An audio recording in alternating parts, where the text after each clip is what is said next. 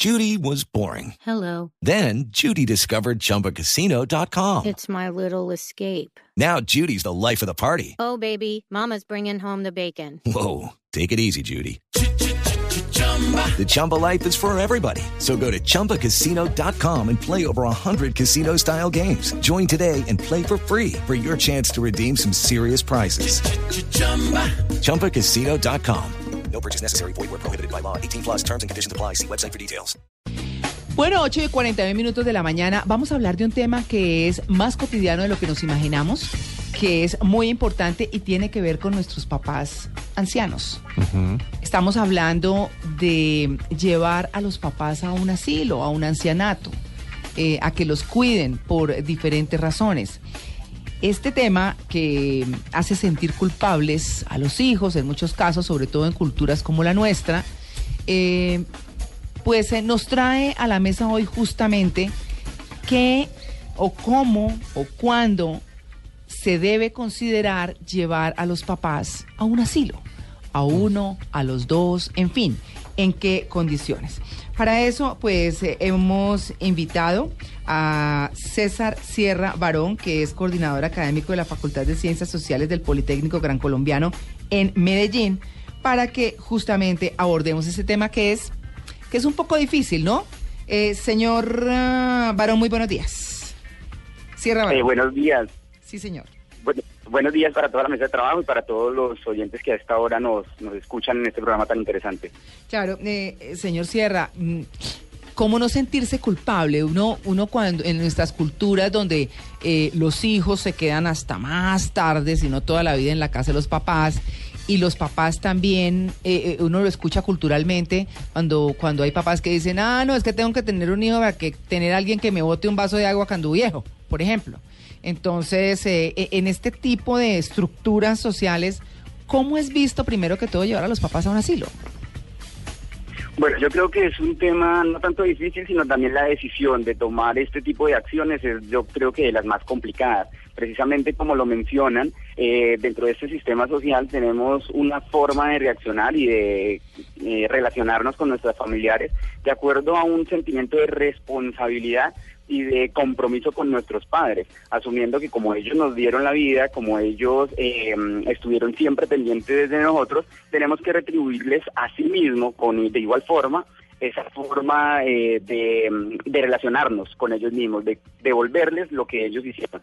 Entonces el hecho de mm, pensar siquiera en llevarlos a un asilo de ancianos puede generar muchísimas dificultades tanto a nivel personal como dentro de la dinámica familiar. No es fácil, pero en algunas situaciones considero que de pronto es una de las prácticas más favorables para toda la integridad de la familia en general. Claro, se cuenta, por ejemplo, eh, que una presentadora inglesa que se llama Fiona Phillips, eh, o ella, mejor, ella relata cómo, eh, aunque su mamá tuvo tres hijos, ninguno se hizo cargo de ella y porque pensaron que era mejor llevarla a un asilo por sus condiciones y demás, pero que eso eh, los ha hecho sentirse culpables y no ha sido como fácil superar ese sentimiento eh, que, que- que casi les impide pues que la señora tenga una mejor atención y una mejor vida que la que les pueden dar, les puede dar sus hijos, le puede dar sus hijos.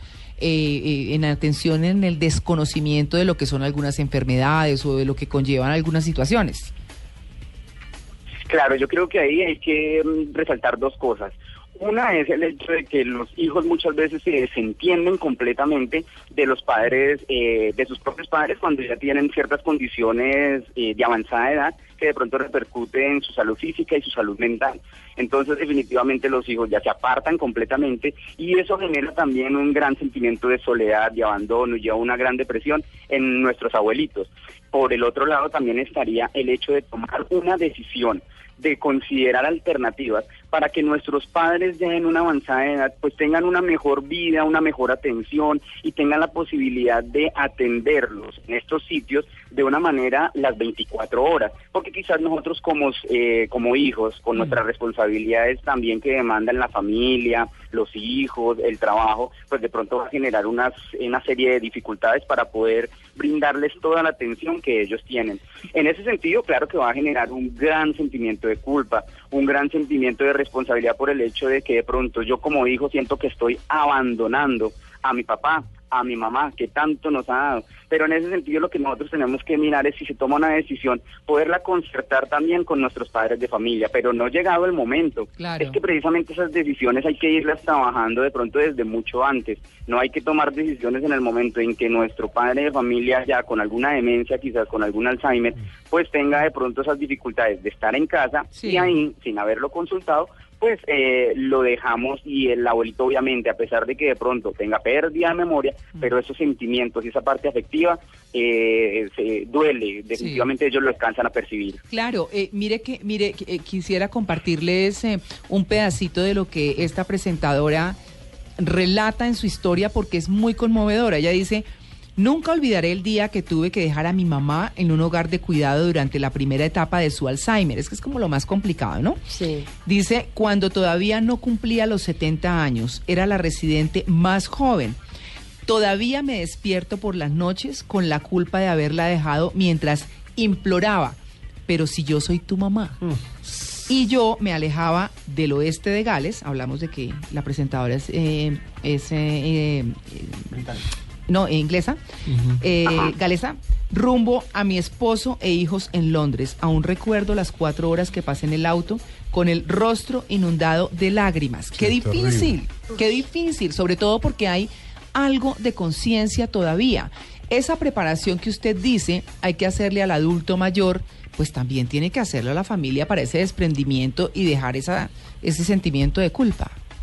Claro que sí, las familias también deben entender que son situaciones en la vida y que nuestro sentimiento de culpa nos puede llevar a generar unos remordimientos tan grandes que definitivamente duele, duele dejar a nuestros abuelitos en este en estos sitios, pero también lo podemos eh, relacionar como es el momento cuando nuestros hijos pequeñitos llegan a esa edad en que toca dejarlos en un colegio duele, los papás también les, eh, yo creo que nunca olvidan cuando les tocó este desprenderse de ellos, que sus hijos los miraban eh, eh, con los ojos aguados, definitivamente ya muy tristes, papá, no me dejes por favor. En este momento también los papás ya a decir, hijos, no me dejen por favor, pero son condiciones que los, los familiares deben entender que sus papás van a estar bien, van a estar tranquilos, definitivamente duele desprenderse, pero hay que generar también esa satisfacción de que nuestros abuelitos van a estar en unas condiciones que ellos necesitan y que nosotros de pronto no se las podemos brindar. No se trata, que eso hay que tener muy, muy, muy en cuenta, de abandonarlos. Yo creo que definitivamente es a partir de allí donde nuestros abuelitos deben sentirse más acompañados, que la mm, familia de pronto se genere, se genere también unos eh, momentos de mucha integración, que la familia se sienta más unida, porque es un momento trascendental y todos los miembros de la familia deben estar en una eh, unión tal que el abuelito también lo perciba allí. Repito, no se trata de abandonarlos, sino de digamos, acompañarlos constantemente, de visitarlos, de estar pendiente de ellos, de qué es lo que les, les pasa, una llamada diaria. Eso definitivamente puede generar una gran satisfacción tanto en el abuelito como en la disminución de los sentimientos de culpa en la familia. Claro, pero el caso que estábamos oyendo puntual es un caso donde por una enfermedad mental es, eh, pues es casi que mandatorio que reciba sí. sí, una eh, atención especializada. Pero muchas veces ya la decisión se toma es porque hay brechas generacionales, hay dificultad en la convivencia en la casa, los viejitos repiten 40 veces la misma historia y eso Sí. les saca de quicio a, a sus, a sus hijos o a sus nietos. Entonces, ¿cómo se debe hacer? Para llegar a ese acuerdo? ¿Es- ¿Es concertado entre el abuelito y su familia o es una decisión que debe tomar la familia en función de venderle al abuelito, que es la mejor forma de que su continuidad en la vida sea tranquila y tenga otro tipo de espacios? Si el adulto mayor todavía está en plenas facultades mentales para poder decidir, la decisión debe ser concertada, porque definitivamente a pesar de que tengamos esa posibilidad de venderle la idea de que va a estar en unas muy buenas condiciones, todos nosotros, incluyendo los abuelitos, independiente de nuestra edad, tenemos derecho a tomar nuestras propias decisiones, a saber en consideración, a tener en consideración el hecho de qué es lo que yo quiero para mi vida y además también que incluye el hecho de que hay parejas que definitivamente llevan muchos años de casados y que dentro de ellos también tienen o han tenido un ideal de cómo pasar sus últimos días. La decisión debe ser concertada en la medida en que los adultos mayores aún tengan las facultades mentales para poder tomar sus propias decisiones. Bueno, pues Ahí está esa información difícil. Muy dificilísimo. Así, eh, digamos, la cosa sea mandatoria eh, o porque no podemos darles el tiempo que necesitan o porque están muy enfermos, su condición es muy complicada. Pero nunca, jamás será una decisión fácil dejar a nuestros padres al cuidado de un asilo de una casa especializada para adultos mayores. Muchas gracias a nuestro invitado, el psicólogo César Sierra Barón, por su atención con el Bluyente de Blue Radio. Señor Sierra, muy buenos días. Bueno, muchísimas gracias. Hasta luego. Este